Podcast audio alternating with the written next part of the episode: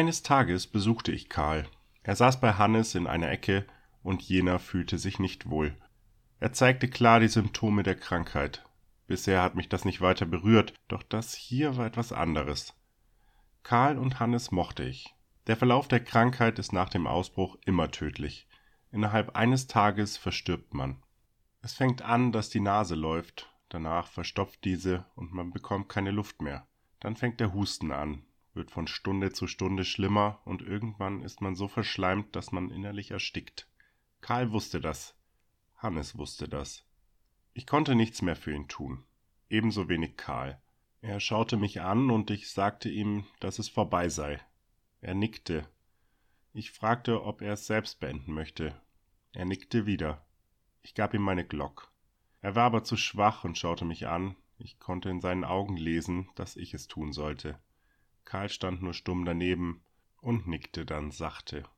Ich fragte Hannes, ob er das wirklich wollen würde, und er reichte mir, schwach nickend, meine Glock, welche ich nahm und in mein Holster steckte. Er schaute mich kurz verwundert an, und ich zog mein Messer und rammte es ihm blitzschnell in sein Herz. Es war vorbei. Ende. Zack, bumm, einer weniger. Tja, die Welt ist wirklich ungerecht. Mann, ich mochte Hannes, und es tat mir erstaunlich weh, Karl dort so schluchzend über seinen Bruder gebeugt zu sehen. Kackwelt. Ich stopfte noch schnell Mullbinden in die blutende Wunde, um nicht eine noch größere Sauerei und damit unliebsame Erinnerungen für Karl zu platzieren, und ließ die beiden dann alleine. Mit einem Spaten bewaffnet ging ich vor unser Wohnhaus, suchte eine hübsche Stelle aus und buddelte ein Grab. Zwei Stunden lang buddelte ich wie ein Besessener, und buddelte und schaufelte. Irgendwann trat Karl wortlos neben mich und legte seinen Bruder sanft in das Grab. Und ebenso wortlos nahm er mir den Spaten aus der Hand und begann, stumm weinend, seinen Bruder zu begraben. Wir standen noch lange an dem Erdhaufen. Das weiß ich noch, als wär's gestern gewesen. Was eine Kackwelt. Die nächsten Tage waren still und leise, und niemand wollte Karls Trauer stören. Ich derweil hing meinen Gedanken nach. Zum ersten Mal seit Dransfeld dachte ich an Ordonowitsch und den USB-Stick mit den Informationen der GRU. Ich schnappte mir den Laptop und schaute mir die Informationen durch. Es waren sehr viele Dateien und es würde einiges an Zeit in Anspruch nehmen, diese durchzuschauen. Ich begann mit der ersten Datei. Was ist das HPZ 49? Ich arbeitete mich in die Thematik so gut es ging ein, und nun wurde das ein oder andere auch klarer. Nach etwa zwei Stunden war der Akku von meinem Laptop leer und ich musste es beiseite legen. Ich konnte es nur durch die Solarpanels tagsüber laden, also ging ich schlafen. Tagsüber sorgte ich für mein Auskommen und abends widmete ich mich den GRU-Informationen. So ging das Tag für Tag. Diese Geschichte ließ mich nicht mehr los und ich wollte mehr wissen. Die Beobachtungen der Informanten waren nicht lückenlos und die GAU-Analysten fertigten aufgrund der Ereignisse und einigen Schlussfolgerungen einen Bericht an. Es war ein typischer Geheimdienstbericht, in dem von Biowaffen, Verschwörung, immunen Menschen, Serum, verschwundenen GAU-Leuten, verschwundenen Sicherheitsleuten und Verrat der Rede war.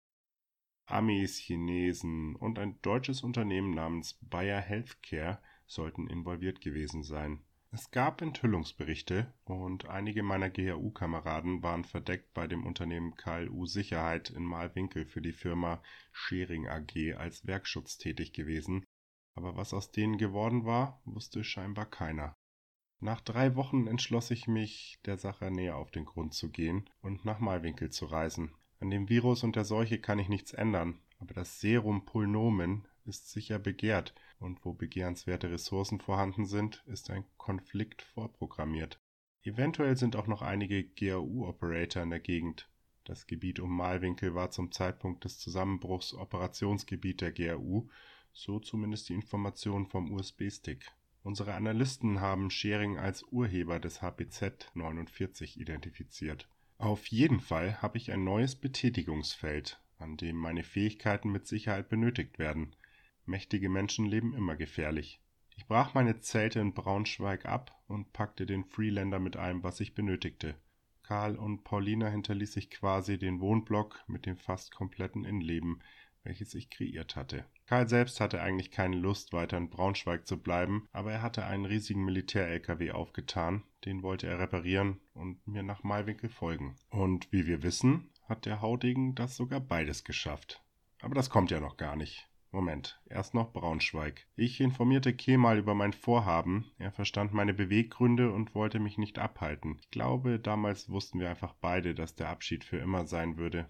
Kemal war ein 100% verlässlicher Partner und mittlerweile ein Freund. Er fragte, wann ich reisen wollte, und ich sagte ihm noch heute Abend. Er bot mir eine Fahrzeugeskorte mit vier Kämpfern an, was zwar erstmal großzügig und verlockend klang, aber mich eigentlich nur aufhalten würde.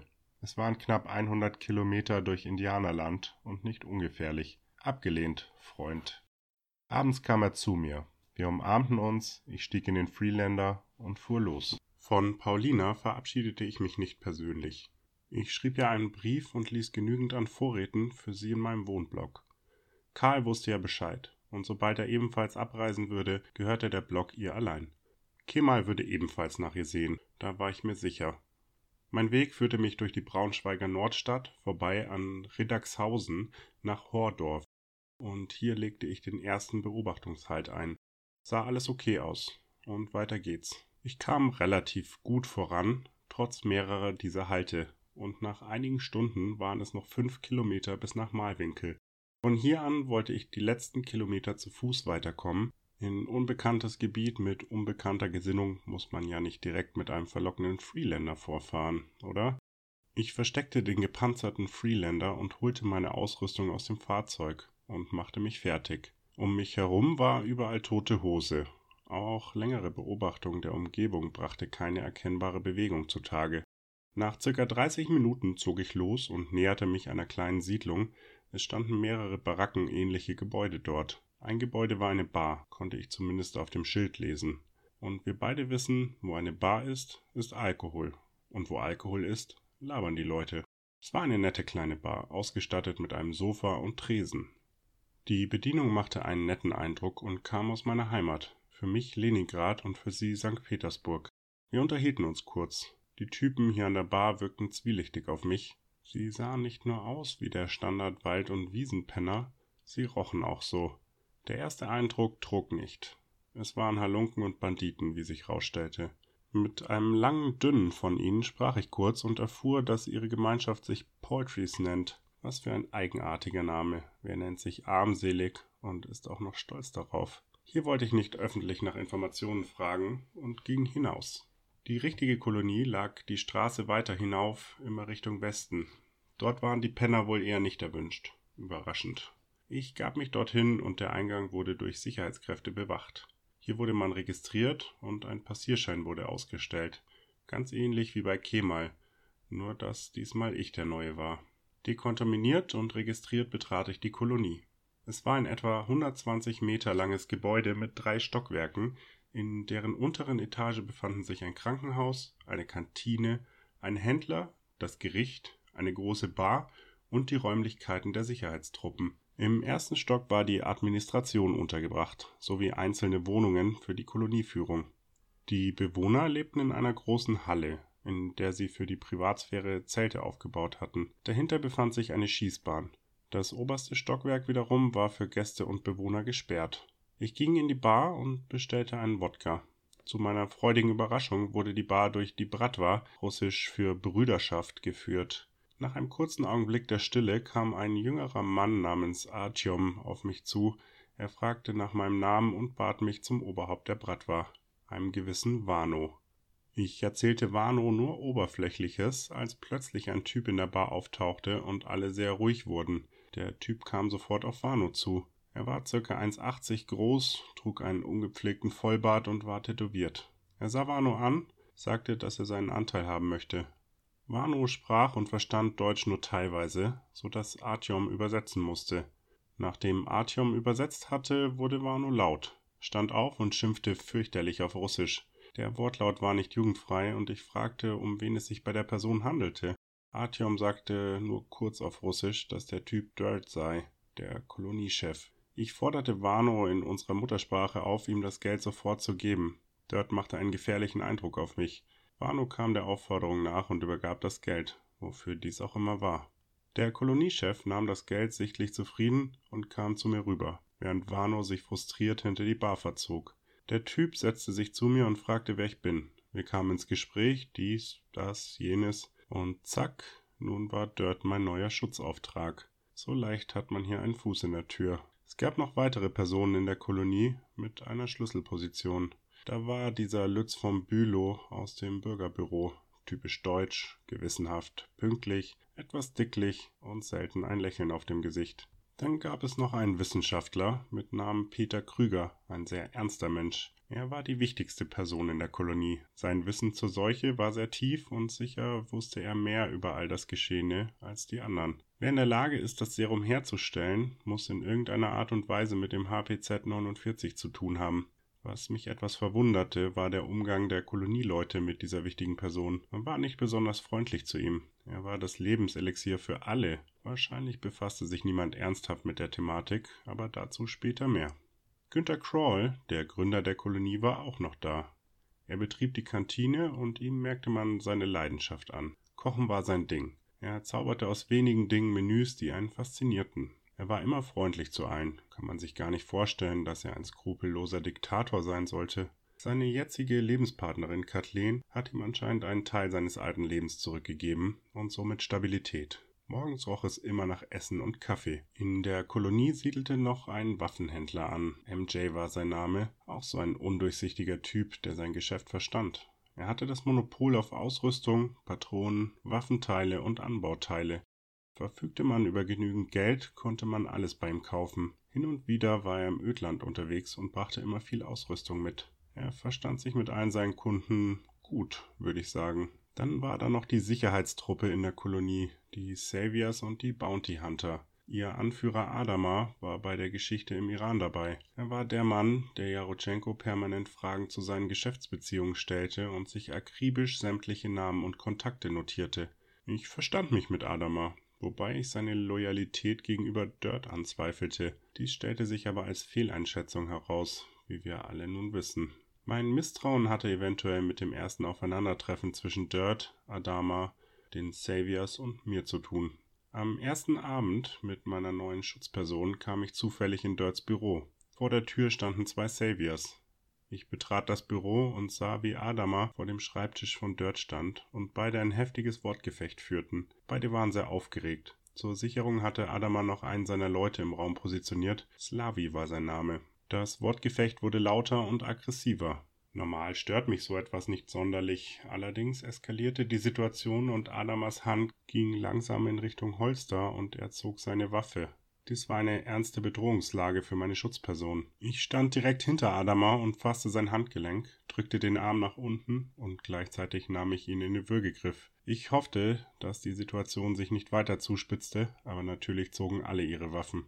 Dirt zielte auf Slavi und einen Savior, der in der Tür stand. Slavi wiederum auf mich und ich auf ihn. Ein klassisches Mexican Standoff. Sollte diese Situation außer Kontrolle geraten, wären wir alle draufgegangen. Ich drohte Slavi massiv und er schien kein Dummkopf zu sein. Er senkte nach einiger Zeit seine Waffe und alle beruhigten sich allmählich.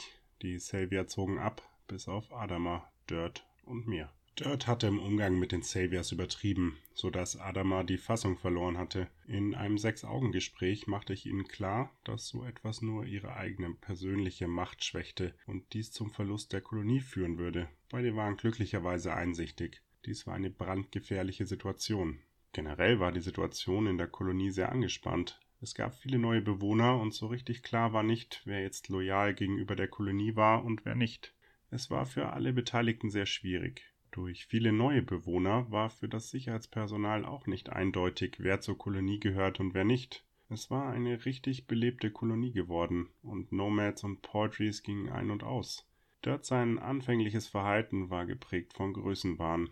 Nicht nur die Situation mit den Saviors eskalierte, sondern auch zur Bratwa war es sehr angespannt. Dirt stach mit einem Messer einen Bratwa-Schläger in die Hand und Wano war sehr wütend. Zum Glück kennen sich die beiden gut. Wano und seine Russen stärkten Dirt bei einer großen Schlacht vor einem Jahr wohl den Rücken. Mir wurde langsam klar, dass dieser Job nicht so einfach werden würde. Ich vertraute niemandem aus dem engsten Kreis der Kolonieführung, und so zog ich es vor, mir Augen und Ohren unter den Bewohnern, Nomads und Portries zu suchen. Ich knüpfte Kontakte, immerhin hatte ich etwas Wertvolles, meine Goldnuggets. Hiermit bezahlte ich meine Spione und ließ Leute überwachen. Ich bezahlte meine Quellen gut und somit bekam ich die von mir benötigten Informationen. Wusste jederzeit, was bei den Patrys los war. Aus der Kolonie ließ ich Peter Krüger, Lutz von Bülow und Adama überwachen. Es ergab sich für mich ein umfassendes Lagebild. Ich hörte von Plänen seitens der Savior, die Macht in der Kolonie zu übernehmen und dort zu stürzen. Lutz von Bülow war eher unauffällig. Peter Krüger liebäugelte mir zu sehr mit dem Doc und Bruder Samuel von den Poultries. Das Verhältnis zwischen ihnen war sehr vertraut. Ich stellte mir die Frage, ob sie sich aus vergangenen Zeiten kannten. Ich erklärte Dirt, dass seine Macht nicht gefestigt sei und er unterscheiden müsse zwischen Freund und Feind. Seine Macht basierte schließlich auf der Loyalität des inneren Kreises. Dirt verstand die Botschaft und hielt sich zurück, aber er hatte schon ziemlich viel Porzellan zerschlagen und somit musste ich ständig auf der Hut sein. Die Kolonie hatte einen Haupteingang und einen Nebeneingang, also ideal zur Sicherung des Gebäudes. Die Sicherheitskräfte bei den Bounty Huntern waren neu und somit hatten sie eine schwierige Aufgabe, den Überblick zu behalten. Die Machtverhältnisse in der Kolonie waren ihnen in der ersten Zeit unklar. Jedes Mal, wenn ich die Kolonie kurz verlassen habe und zurückkam, wollten sie meinen Ausweis kontrollieren, was zu der ein oder anderen heiklen Situation führte. Letztlich lebten sie sich ein und zwischen uns legten sich die Spannungen. Saviors waren, was sie halt waren, Söldner. Und das spürte man. Sie schikanierten hin und wieder den einen oder anderen. Nicht permanent, aber manche Bürger nahmen ihnen das sehr übel. Auch irgendwie verständlich. Sie sollten die Leute beschützen und ihnen nicht auf der Nase herumtanzen. Aber das war ein Problem für einen anderen Tag. Die Kolonie hatte für ihre Bürger und Besucher einiges zu bieten. Eine Krankenstation zur medizinischen Versorgung war vorhanden, eine Kantine mit sehr gutem Essen, ein Kino und ein Vergnügungsviertel mit Bar, Glücksspiel, Kampfarena und einen Rotlichtbereich für die hormonellen Bedürfnisse. Die Bürger haben im ersten Stock einen großflächigen Wohnbereich. Aber das Wichtigste ist das Serum zum Überleben. Hier hatte die Kolonie ein Monopol. Kein anderer hatte ein Serum, zumindest war es keinem hier bekannt gewesen. Die Wirkzeit betrug zwei Stunden. Nur durch den Serumsverlängerer war eine Wirkzeit von sechs Stunden zu erreichen und dieser wurde durch die Poultries geliefert. Auch wenn sich beide Parteien wie ungeliebte Nachbarn benahmen, so hatten sie doch eine gemeinsame Beziehung, den Handel und den Nutzen des Serums. Das aber nur am Rande. Das Leben in der Kolonie war gut. Alles war im Überfluss vorhanden. Ich saß abends in der Bar bei meinen Landsleuten und das Leben plätscherte vor sich hin. Es gab immer wieder Unruhen, provoziert durch kleinere Unstimmigkeiten von Personen, kenne ich aus Braunschweig. Irgendwann sprach mich Peter Krüger an. Er wollte wissen, ob ich auch schön mein Serum einnehme. Ich ging auf seine Station und fragte, ob er nähere Informationen zum HPZ 49 hätte. Es schien mir unwahrscheinlich, dass er das Serum allein erforscht hat. Zumal hatte ich Informationen aus den GAU-Akten, dass ein Peter Krüger bei Schering gearbeitet hat. Zufall? Ich glaube nicht. Die Frage nach dem Virus und Serum erschien ihm unangenehm. Ich erklärte ihm, dass ich bisher dieses Serum nicht einnehmen musste, da ich in der ganzen Zeit keine Symptome der Krankheit hatte. Nun zog er mich in seinen Wohnbereich und erklärte mir, dass ich das niemals gegenüber Dirt erwähnen darf. Er erklärte mir damals genau, dass eigentlich jeder das Serum Gedöns benötigt und jene, die es nicht brauchten, wurden zerhackt und aus deren Lungen machte man das Serum. Meinen Blick hättest du damals sehen sollen. Ich musste grandios blöde aus der Wäsche geguckt haben. Egal. Krüger erklärte mir noch ein paar Details aus seinem Werdegang, die ich später mit meinem Laptop verifizieren konnte. Praktisch, wenn man auch weiß, nach was oder wem man suchen soll. Merke, als Hazard oder Immuner schön ruhig bleiben und die Schnauze halten. Das tat ich halt dann auch. Die Situation in der Kolonie selbst allerdings spitzte sich immer weiter zu. Am Freitagnachmittag ertönte ein Signal und die Saviors brüllten was von Wir werden angegriffen. Plötzlich tauchte eine kleine Gruppe von Soldaten auf. Sie trugen alle rote Baretts und eröffneten das Feuer auf die Kolonie. Ich holte meine AK 104 und unterstützte im Feuerkampf. Die roten Mützen wichen aus in Richtung Oldenburger Autobahn. Wir setzten uns in die Fahrzeuge und nahmen die Verfolgung auf. Im Fahrzeug lag meine AKSU, auf die ich wechselte. Kurz vor der Autobahn stellten wir die Truppe und wurden in einen heftigen Feuerkampf verwickelt. Einer von ihnen ging getroffen zu Boden. Crawler luden ihn in ihr Fahrzeug und setzten zurück. Einer der Soldaten stürmte nach vorn und eröffnete das Feuer. Ich visierte ihn an, zog am Trigger und die Waffe versagte. Dann erwischte mich eine Kugel an der Schulter und ich ging zu Boden. Zack, Licht aus, dunkel, Abspann. Naja, dachte ich in dem Moment. Ich wachte im Krankenhaus auf und konnte mich an nichts mehr erinnern. Krüger schaute mich vorwurfsvoll an und meinte, Dima, setz dein Leben nicht aufs Spiel. Kämpfen können andere. Du kannst anderen Leben retten. Er machte mir ein schlechtes Gewissen. Und er hatte ja recht. Verdammt nochmal. Warum kämpfe ich für diese Kolonie, für diese Fraktion? Nach etwas Schonung begab ich mich in Dirts Büro, wo zeitgleich mit mir zwei Männer im Büro von Dirt auftauchten. Sie waren angeblich von der UN, den verkackten Vereinten Nationen. Ein älterer namens Kirtnai Monskoy Mattisson aus Schweden und ein Gary Lane aus Kanada, der angeblich bei der UN arbeiten würde, ist klar. Dirt fragte, was sie wollen, und Lane erläuterte, dass sie von der UN wären und gehört hätten, dass es hier ein Serum gebe. Dirt schaute skeptisch und entgegnete ihm mit einem typischen Dirt-Satz. Ihr habt das Sterben in Afrika nicht in den Griff bekommen, und warum soll jetzt jemand glauben, dass ihr erfolgreicher bei der Seuche hier seid? Nun hörte ich das geschwollene Geschwafel eines Politikers. Er appellierte an Dirts Menschlichkeit und möchte doch bestimmt allen helfen. Viel bla bla bla. Dirt stellte Hilfe in Aussicht. Natürlich nicht ernsthaft. Er wollte mehr über die beiden in Erfahrung bringen und was sie wussten. Deshalb bat er zum Schein seine Hilfe an. Gehörten diese UN-Typen zu dem kleinen Trupp Soldaten, die die Kolonie angegriffen haben? Dirt schickte sie zu Peter Krüger mit den Worten, unser Doc kann euch bestimmt was über HPZ 49 erzählen. Ich weiß nicht, ob Krüger seine Geschichte erzählte und Dirt wusste, was Peter alles weiß. Wenn ja, ist er volles Risiko gegangen. So ist Dirt immer. Volle Pulle drauf. Dann tauchte ein Abgesandter der Polchis auf und Dirt empfing ihn. Er erzählte uns, dass der Poultry-Boss Heinrich einem Attentat zum Opfer gefallen ist. Dies führte natürlich zu erheblichen Spannungen und Konfrontationen, Plötzlich standen sich Crawler und Poultries feindlich gegenüber. Heinrich lag in unserer Krankenstation und wurde behandelt. Der Anschlag war wohl aus der Kolonie heraus veranlasst worden. Der Abgesandte drohte mit Einstellung der Handelsbeziehungen. Dies hatte gravierende Auswirkungen auf die Wirkzeit des Serums gehabt. Die Kolonie hätte überlebt, da ohne den Verlängerer die Wirkzeit nur zwei Stunden betraf. Die Poultries hätten nach Ablauf dieser Wirkzeit ihre letzte Einnahme des Serums wohl ihr Leben gelassen. Ich frage mich, ob ihnen diese Situation tatsächlich bewusst war. Wie auch immer, die Poultries mussten noch irgendetwas besitzen, weswegen Dirt hier nicht knallhart die Entscheidung traf, die Poultries ausbluten zu lassen, indem sie Kolonieverbot erhielten. Man vereinbarte ein Treffen in der Poultry Bar. Dirt nahm mich als persönliche Leibwache mit und zwei treue Dirt-ergebene Saviors stellten den äußeren Sicherungsring. Roman und Pulle waren ihre Namen. Wir fuhren mit dem gepanzerten GAU Land Rover und hielten direkt vor der Poultry Bar. Es war still. Ich rief, ob jemand da ist. Nichts. Es war ruhig. Nach kurzer Zeit ein Geräusch aus dem Inneren der Bar. Ich stellte mich neben die Tür und rief Hallo? Du brauchst dich nicht verstecken und keine Angst haben. Du hast das Ehrenwort von Dima. Die Tür öffnete sich und ein hagerer junger Mann öffnete. Er sagte, es sei keiner weiter hier. Ich fragte, ob wir eintreten könnten. Er bat uns herein. Drinnen war noch ein Wachposten. Der hagere war Moskito und er war der Vertreter von Heinrich.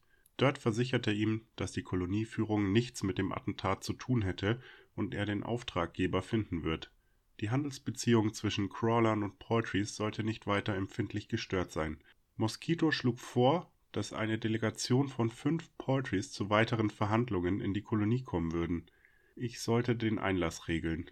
Wir tranken noch gemeinsam etwas und dann machten wir uns auf den Rückweg. Es schien einfach zu sein, dachte ich. In der Kolonie angekommen, wartete ich auf die Fünfer-Delegation der Poultries und als sie sich endlich blicken ließen, informierte ich unseren Wachdienst. Die Delegation war größer als fünf Leute, es waren sieben oder gar acht Personen. Dies löste sofort Alarm bei mir aus. Die Delegation sollte in Dirts Büro kommen. Ich führte sie hoch. Dirt war noch nicht anwesend, als einer von ihnen den Raum verließ, um sich umzuschauen. Ich forderte ihn energisch auf, wieder ins Büro zu kommen, was er nur mit sichtlichem Widerwillen tat. Jetzt merkte man, was die Seuche an seelischen Schäden hinterlässt, obwohl die Leute nicht krank geworden sind. Zumindest haben sie ihre gute Kinderstube verdrängt. Wie soll ich diesen Typen beschreiben? Groß, mürrisch, bösartig. So wirkte er auf mich. Für einen Gast, noch dazu, der zu Verhandlungen angetreten ist, hatte er eine aggressive Grundhaltung. Man hätte meinen können, sie wären die Besitzer der Serumsformel, aber wir hatten diese. Also hatte Dirt die Macht über Leben und Tod, ohne jemanden anzufassen. Egal, natürlich eskalierte es mal wieder, und wir standen uns Kopf an Kopf gegenüber, ich und der Bär. Es hätte nicht viel gefehlt, nur ein dummes Wort, und wir hätten uns dort alle gegenseitig über den Haufen geschossen. Diesmal war Dirt der Vernünftige und forderte uns auf, das Thema zu beenden. Wir hätten Wichtigeres als das zu tun. Wir fügten uns beide und beruhigten uns. Donskoy war übrigens der Name des Bären. Was geschah hier? Ich war entsetzt. Zum zweiten Mal seit dem Ausbruch der Seuche verletzte ich meine eigene Regel. Schon wieder hielt ich meinen Kopf für andere hin. Eigentlich bin ich nur zum Schutz von Dirt hier, und das auch nur, um an die Kohle und Informationen zu kommen. Ich erwischte mich immer mehr dabei, die Interessen der Kolonie durchzusetzen. Das gefiel mir gar nicht, und ich entschloss mich, dies zu ändern. Die gesamte Situation war undurchsichtig und zum Teil chaotisch. Ich konzentrierte mich während der Verhandlungen komplett auf Dirt. Er war mein Auftrag und nicht die Stabilisierung der Kolonie. Das Gespräch erzielte für beide Seiten eine Win-Win-Situation und der Handel und die Beziehungen sollten fortgesetzt werden. Wir verließen gemeinsam das Büro und wollten in die Krankenstation gehen. Plötzlich Tumult im Eingangsbereich der Kolonie. Unten lagen mehrere Sicherheitsleute am Boden. Diese wurden attackiert. Schon wieder eine undurchsichtige Situation. Chaos im Bereich. Alle redeten durcheinander. Panik in vielen Gesichtern. Ich verschaffte mir einen Überblick und versuchte, Sanitäter ranzuholen. Mehrere Sanitäter kümmerten sich jetzt um die Verletzten. Auch einer der UN-Leute hatte eine Sanitätsausbildung und unterstützte. Auf der Treppe befanden sich immer noch viele Menschen und wieder Schreie. Diesmal kam mir die Stimme bekannt vor. Es war Dirt, welcher schmerzerfüllt schreite. Unübersichtlichkeit, Chaos, Gedränge. Keiner hatte mehr eine Übersicht. Ich stürmte zu ihm und sah, dass er eine schwere Schnittverletzung am Hals hatte. Ich rannte runter zum UN-Sani und forderte ihn auf, sich als erstes um Dirt zu kümmern. Er war ganz ruhig und erwiderte, dass er den Wachmann als erstes versorgen werde. Ich sagte ihm Nein, sofort zu Dirt. Das verweigerte der Hans Wurst. Er hat damals definitiv nicht gerafft, wie aufgebracht ich war. Ich zog meine Glock und setzte sie ihm langsam an seine Schläfe und erklärte ihm sehr leise, dass ich ihn nicht erneut auffordern würde.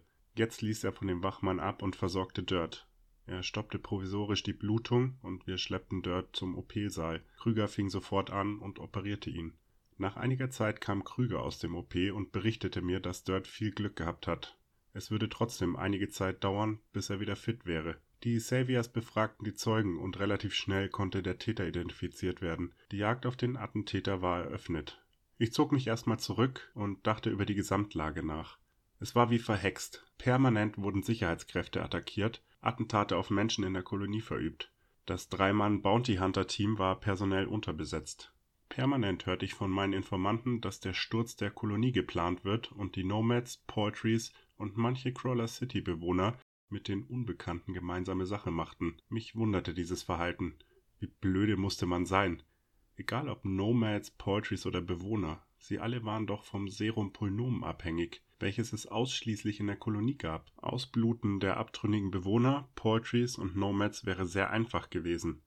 Tore der Kolonie verschließen und spätestens nach Beendigung der Wirkzeit wären alle verreckt. Auch die Unbekannten hatten keine Lösung für das Problem mit dem Pulnomen. Poultries und Crawler waren ein Zweckbündnis, beide profitierten vom Serumsverlängerer. Sie mochten sich nicht sonderlich, aber die Poultries brauchten die Crawler mehr als umgekehrt. Die einzige Möglichkeit wäre der Wissenschaftler Peter Krüger. Er hätte das Pulmo mitnehmen müssen, die Formel des Serums einpacken und die Dosierungsanleitung aus Dirt Safe entwenden müssen. So wenig wie die zwei sich verstanden hatten. Ich fragte mich immer noch, warum Krüger das nicht einfach durchgezogen hat. Egal, vielleicht kann ich ihn bald selbst fragen. Zum Abend hin beruhigte sich die Kolonie, es wurde friedlicher. Ich saß in meinem Zimmer, als mir die Information zugetragen wurde, dass man den Attentäter von Dirt in Gewahrsam genommen hat. Wunderbar. Ich packte mein Werkzeug ein. Eine kurze Axt, zwei Messer, mein Drahtseil und eine Kneifzange. Mit meinen nützlichen Utensilien ging ich in unsere Krankenstation und dort wurde er von Doc Krüger gerade behandelt. Den Typen verfrachtete ich in unsere Leichenhalle, ein hervorragender Ort für ein konspiratives Gespräch unter vier Augen und einer Zange. Ich begrüßte ihn freundlich und bot ihm einen Platz auf dem Boden an. Er setzte sich und ich fragte nach seinen Beweggründen für das Attentat. Ich wollte Geld verdienen, antwortete er. Jetzt wollte ich wissen, wer dieses Attentat beauftragt hat und begann mit meiner Arbeit. Es lief so wie immer. Erst lachen sie noch, dann schneidest du das erste Teil ab. Sie lügen immer noch und du machst weiter. Kommst du bei den Beinen an, fangen sie an zu winseln und versprechen dir alles. Dann stelle ich in Aussicht, was passiert, wenn sie weiter lügen, und dann knicken alle ein. So war es hier auch. Ich holte den Doc und er versorgte den Jungen. Regel Nummer 10 sagt, ist die Arbeit getan, gehe nach Hause. Dies machte ich auch und ging in die Bratwa-Bar, während Doc sich um den Typen kümmerte. Ich ließ den Tag ruhig ausklingen als hätte ich geahnt, was am Tag darauf folgen würde. Als ich am nächsten Morgen aufwachte, wurde ich durch einen Informanten in Kenntnis gesetzt, dass am vorherigen Abend ein konspiratives Treffen in der Poetry Bar stattgefunden haben soll. Die roten Mützen, Poetries, Nomads und Crawler City Bewohner und Saviors haben sich offenbar getroffen. Sollte Dirt gestürzt werden? Wahrscheinlich. Die roten Mützen faselten etwas von Demokratie. Alles schön und gut, dachte ich. Führte uns die Demokratie nicht in diese Katastrophe? Ein Offizier der Roten Mützen hielt eine Brandrede zur Demokratie und erntete tosenden Beifall. Versprechungen für ein besseres Leben als jetzt. Wie die Seuche bekämpft wird und wie die Roten Mützen dafür sorgen werden, dass nach Ablauf der sechs Stunden Wirkzeit nach letzter Einnahme jeder Einzelne überleben soll, das wurde nicht erörtert. Gab es eine Lösung? Hatten sie ein anderes Serum oder waren die Mützen eine Auswahl an Leuten, die nicht gestorben sind aufgrund der Immunität gegen das Virus? Welche Beweise haben Sie in Ihren Versprechungen auf den Tisch gelegt? Welche Infrastruktur ist vorhanden? Spoiler-Alarm. Es wurde ein Furz erklärt. Und die Leute tobten trotzdem. Irre. Niemand hat bisher etwas von dieser Demokratie gehört. Von Crawler City allerdings schon. Was war Ihr Auftrag? Wollten Sie eventuell das Serum einkassieren, um Ihre eigene Diktatur aufzubauen? Viele Fragen und keine Antworten. Mit wehenden deutschen Demokratiefahnen dem Untergang entgegen und den nächsten Stunden. Eventuell war der Tod mit diesem Gedanken leichter zu ertragen, als sich der Realität zu stellen. Was war so schlimm an Dirt? Jeder konnte die Kolonie besuchen. Alle konnten Essen bekommen. Jeder Kranke wurde behandelt. Fremde konnten sich als Sanitäter ausbilden lassen. Sanitätsmaterial wurde zur Verfügung gestellt. Medikamente wurden an jeden ausgegeben. Das Serum war allen zugänglich. Hat er die Menschen persönlich schlecht behandelt? Trotz der vielen Unruhen innerhalb der Kolonie hatte jeder Zugang. Was änderte sich in der Demokratie? Das ist aber auch egal gewesen, denn jetzt galt meine Aufmerksamkeit nur meiner Schutzperson. Ich ging in Dirts Büro und berichtete ihm von dem Treffen, und er war verständlicherweise beunruhigt. Jede feindliche Macht, die bisher hier aufgetaucht ist, wollte nur eines, das Serum. Und der Weg zu Krüger und damit zum Serum führte am leichtesten über Dirts Kopf. Aufgrund der Beteiligung der Saviors an dem Treffen war Dirt sehr misstrauisch gegenüber der Truppe. Nachmittags tauchte ein Reisender in der Kolonie auf, und dieser wollte unbedingt mit dem Koloniechef sprechen, und Dirt unterhielt sich mit ihm. Der Reisende berichtete von einem grausamen Massaker am Güterbahnhof. Dort beobachtete er angeblich eine Gruppe von einheitlich gekleideten Typen, die brutal diese roten Mützen töteten und verstümmelten. Diese Truppe verfügte über eine enorme Feuerkraft, mehrere Kampffahrzeuge und Kalaschnikows moderner Art. Sie trugen grün gefleckte Tarnhosen und unifarbene Oberkleidung Ihre Sprache war osteuropäisch. Einige hatten polnische Hoheitszeichen an ihren Schutzwesten. Als ich aufstand, zeigte der Reisende auf meine Hose und meinte, dass es dieselbe Farbe war. Ich erklärte Dirt, nachdem ich den Reisenden verscheucht hatte, dass diese Farbe in Russland bei den Einheiten sehr verbreitet war. Meine war von der GAU. Aus meinen GAU-Akten ging hervor, dass einige Operator hier in der Gegend aktiv gewesen waren, hätten also auch Kollegen sein können. Schade, dass ich das nie herausfinden konnte. Wir wollten uns das vor Ort anschauen und machten uns mit dem gepanzerten Land Rover auf den Weg. Am Güterbahnhof fanden wir die roten Mützen beziehungsweise das, was von ihnen noch übrig war. Und das war nicht viel, wirklich nicht. Wir schauten uns um und entdeckten ihre Aufklärungsdaten, und dort bestätigten sich auch unsere Vermutungen. Sie hatten nichts zur Bekämpfung des Virus, sondern waren hinter dem Pulnomen her. Also alles wie immer der übliche Wahnsinn. Wir kehrten zurück in die Kolonie und im Büro von Dirt überlegte er, wie es weitergehen sollte. Sollten wir einen Krieg gegen die Poetries und Nomads führen? Dirt selbst wollte lieber eine diplomatische Lösung. Der schlussendliche Plan war dann am Ende, dass wir zu den Poetries fahren und ihnen ihre Situation klar machten, quasi eine Machtdemonstration, einmal zeigen, wer am längeren Hebel sitzt. Dirt gab den Befehl und alle rödelten auf. Dann gab es nochmal eine Ansage an die Savior. Drohen und nicht kämpfen. Im ersten Fahrzeug waren die Saviors, im zweiten Dirt inklusive Personenschützer und im dritten Fahrzeug befanden sich die Bratwa. Kurz bevor wir die Poetry Bar erreichten, wurden wir sofort aus der Unterkunft der Poetries beschossen. Wir erwiderten das Feuer und plötzlich brach die Hölle los. Wurden wir erwartet? Warum wird immer gleich geschossen? Solche Fragen schossen mir durch den Kopf, während mir gleichzeitig eine Kugel durch die Schulter schoss. Klassiker. Die Jungs evakuierten mich zügig zurück zur Kolonie, und Doc Krüger flickte mich flott wieder zusammen und schimpfte mit mir. Die Verletzung war nicht schwer und ich zog mich zurück in die Bratwa-Bar. Herrlich, diese Stille. Ich nickte ein und nach circa 20 Minuten wurde ich durch einen Schrei geweckt. Am Kolonieeingang gab es mal wieder Stress. Kaum durch den Eingang rausgegangen, sah ich, wie schon wieder unsere Sicherheitskräfte am Boden lagen, attackiert durch Messerangriffe. Jetzt entschloss ich, mich hier rigoros durchzugreifen. Damals ist mir nicht richtig die Hutschnur geplatzt. Warst du damals in der Kolonie? Ach egal. Ich ging in mein Zimmer und holte die Glock. Diese locker in der rechten Hand haltend, ging ich die Treppe herunter, fest entschlossen, hier jetzt hart durchzugreifen. Ich sah, wie ein Sicherheitsmann ein heftiges Wortgefecht mit unserem Händler führte. Ich fragte, welche Rolle der Händler hier spielte. Da nur sinnlose Erklärungen kamen, ging ich auf ihn zu und gab ihm unter Waffengewalt zu verstehen, dass er in die Krankenstation gehen sollte. Ich sagte ihm, er soll hierbleiben und sich ruhig verhalten, und er fügte sich der Glock. Klassiker. Dann ging ich zum Sicherheitsmann und erkundigte mich nach der Lage. Er zeigte auf einige Bewohner, diese hätten den Sicherheitsdienst angegriffen. Illoyale Bürger der Kolonie haben es nicht verdient, die Vorzüge von hier zu genießen. Ist heute noch meine Meinung. Basta, beiße nicht die Hand, die dich füttert. Zwei von ihnen saßen auf dem Boden mit dem Rücken zur Wand. Ich ging zu den beiden hinüber, ging betont lässig in die Hocke und seelenruhig schoss ich beiden in den Kopf. Gut, beim zweiten war etwas mehr Zielarbeit gefragt, da er jetzt gesehen hatte, was ihm blühte. Aber auch ein geknebelter Mensch, der an einer Wand sitzt, ist jetzt nicht die schwierigste Zielscheibe. Und so sackte auch der zweite recht leblos zur Seite. Einer aus ihrer Gruppe wollte sie medizinisch versorgen, warum auch immer. Ich fragte, wer er sei. Das ist mein Bruder und mein Vater. Ich muss ihnen helfen. Und nachdem ich mich langsam erhoben hatte, schoss ich ihm wortlos ebenfalls in den Kopf. Das Leben ist unfair. Mann. PP. Persönliches Pech. Von wem war der Spruch nochmal? Ach egal. Ich forderte jedenfalls alle Anwesenden auf, Reste der Verräter vor den Eingang zu bringen und verkündete anschließend, dass solch ein Verhalten bestraft werde und da auch nur eine Bestrafung vorgesehen sei.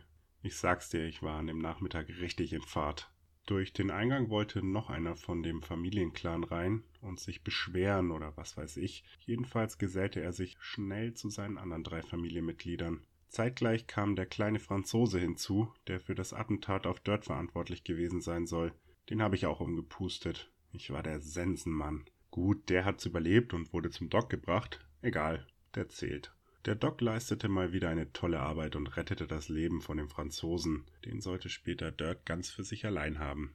Als es dem Franzosen besser ging, steckten wir ihn in das Untersuchungsgefängnis. Mittlerweile waren unsere Truppen auch wieder zurück. Dirt war schockiert, was hier passiert war, und ich erklärte ihm seelenruhig, dass wir nicht mehr in der Lage seien, die Kolonie zu schützen und dies der einzige Weg sei, mal Ruhe in den Laden zu bringen. Wir schmissen alle Nichtbewohner aus der Kolonie und verrammelten die Türen. Keiner kam mehr rein und ging mehr raus. Wir ließen die Nomads und Poultries ausbluten. Wer es nicht zu schätzen weiß, was die Kolonie für die Region getan hat, soll nicht überleben. Spätestens wenn das Serum nicht mehr wirkt, haben wir Ruhe. Finde den Plan immer noch gut auch wenn ich mir vielleicht an der Stelle zu viel Feinde gemacht habe. Auch egal. Es gab da so viele Momente. Egal. Wir hatten höchsten Sicherheitsalarm. Ich war auf die Reaktion der Saviors gespannt. Töteten sie alle oder standen sie der Kolonie loyal gegenüber? Zum Glück für uns alle waren sie loyal und führten ihren Schutzauftrag gegenüber der Kolonie und ihren Menschen vorbildlich aus. Sie hatten sich damit ein Stück Vertrauen zurückgearbeitet. Vielen Bewohnern war die kritische Situation nicht bewusst und sie waren verunsichert. Mit der Zeit wurde es ruhig. Ich zog mich zurück und musste über die Situation nachdenken. Der Führungskreis der Kolonie fand sich in Dirt seinem Büro ein und wir sondierten die Lage. Wie steuern wir diesen unkontrollierten Tanker aus dem Sturm in ruhige Gewässer? Wir schickten einen Kurier mit einer Nachricht zu Heinrich, dem Poultry Boss. Aus der Nachricht ging hervor, dass wir die Kolonie für alle Nichtbewohner sperrten und sie nicht mehr an das lebenserhaltende Serum kommen würden. Ja, wir mussten nun alle zwei statt sechs Stunden das Serum einnehmen. Sicher unangenehm, aber es wird uns am Leben erhalten. Alle, die draußen waren, mussten sterben. PP. Es gab für Heinrich auch keine Alternative, außer dass er die Kolonie um Vergebung bitten könnte. Ein letzter Appell an das große Herz von Dirt. Verrückt, dass es geklappt hat. Es dauerte eine gewisse Zeit und Heinrich tauchte vor der Kolonie auf und leistete den Büßergang. Kriechen, kräuchen, buckeln, das können die Poultries und sich verzocken. Der Preis für den Zugang zum Serum war sehr teuer. Die Formel für das Verlängerungszeugs abzutreten muss sehr wehgetan haben für die Poultries, aber lieber keine Formel und leben, als mit der Formel in der Hand sterben, denke ich. Als sich die gesamte Situation entspannte, wurden die Kolonietore wieder geöffnet. Dort verhängte ein absolutes Waffenverbot in der Kolonie.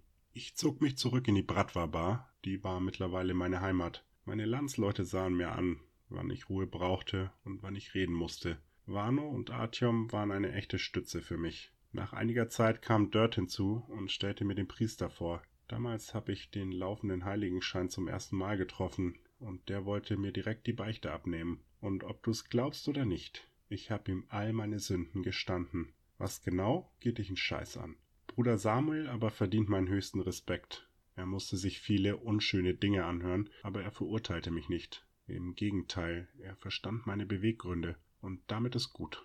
Dirt feierte an dem Abend seinen Geburtstag, und obwohl sich mir nicht der Drang nach Party aufdrückte, verspürte ich die Lust auf Wodka und machte mich auf in die Bratwa-Bar. Es wurde friedlich gefeiert, und als ich hereinkam, begrüßten mich meine Landsleute herzlich. Arno bot mir einen selbstgebrannten Wodka mit Gurke an, und hey, deswegen war ich dort. Ich vermisse diesen Laden wirklich, Mann.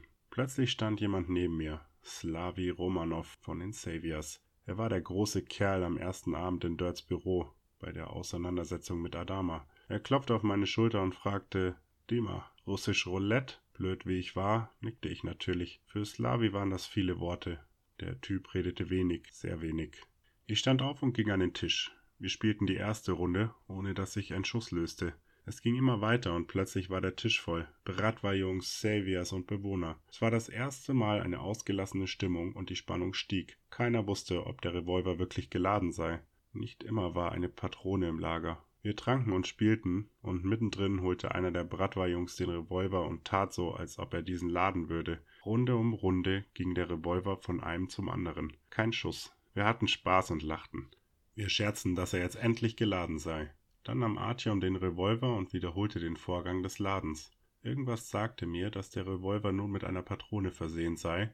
Ich nahm den Revolver und hielt ihn mit der rechten Hand links neben meine Stirn. Sollte mich die Kugel treffen, verletzte sie mich zwar am Kopf und Ohr, aber sie durchschlug nicht meinen Kopf. Alle schauten auf mich, ich grinste und zog langsam am Abzug. Es machte Klick und der Schuss brach. Ich schleuderte mit voller Wucht nach hinten gegen die Bar. Ich spürte einen stechenden Schmerz an meiner Kopfhaut und meinem Ohr. Mir wurde ganz warm. Ich fasste zu meinem Ohr und konnte richtig fühlen, wie zerfetzt es war.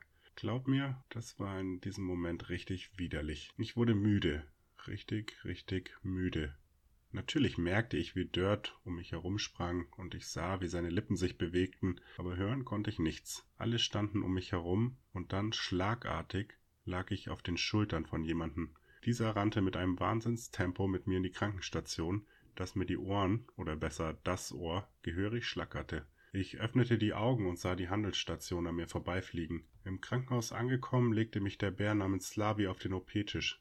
Doc Krüger seinerseits fing sofort an, die Blutung zu stillen und anderen Doktorkram zu machen. An die OP kann ich mich nicht erinnern. Ich wachte nachts im Krankenbett auf. Der Doc kam zu mir und sagte keinen Ton. War auch nicht nötig. Seine Körpersprache war eindeutig. Dima, du bist ein Idiot. Er legte mir wortlos ein Geschoss auf den Tisch, drehte sich um und verließ das Krankenzimmer. Glaub mir, in dem Moment war der richtig angepisst auf mich. Und danach? Danach wurde alles viel verworrener. Karl kam tatsächlich nach Malwinkel und Dirt wurde gestürzt. Und das ist alles so verschwommen. Liegt vielleicht daran, dass ich tot bin. Oder daran, dass ich vergiftet worden bin. Weil das, mein Freund, das weiß ich noch dass mir einer anscheinend etwas in einen Kaffee getan oder sonst was gemixt hat, und ich bin tot umgefallen. Kommen wir zum Thema. Endlich. Ein Vögelchen hat mir gezwitschert, wer derjenige war, beziehungsweise wer dahinter steckt und wer daran alles beteiligt war. Nun habe ich dir ein paar Details über mich verraten. Also kannst du dir vorstellen, was ich mit Leuten mache, die mich umbringen, oder? Schau mal. Ich habe ein paar schöne Utensilien mitgebracht. Einen Hammer, eine Säge, und eine Zange. Pass auf, fangen wir mit der Zange an, okay? Der Sanitäter sieht nicht mal von seiner vergilbten Zeitung auf, als ein Schrei durch das nächtliche Krankenhaus hallt. Jede zweite Nacht das gleiche. Beschissenes Spiel. Er hockt hier in seinem Kabuff, um auf die Kranken und Verletzten nachts aufzupassen, und hin und wieder ein erneuter Schrei. Ist einer dabei, der anscheinend Poultry-Kunde war. Der namenlose Nachtwächter sieht dann doch von seiner Zeitung aus dem Jahr 2012 auf, als der Schreihals in Panik an dem Arztzimmer vorbeirennt.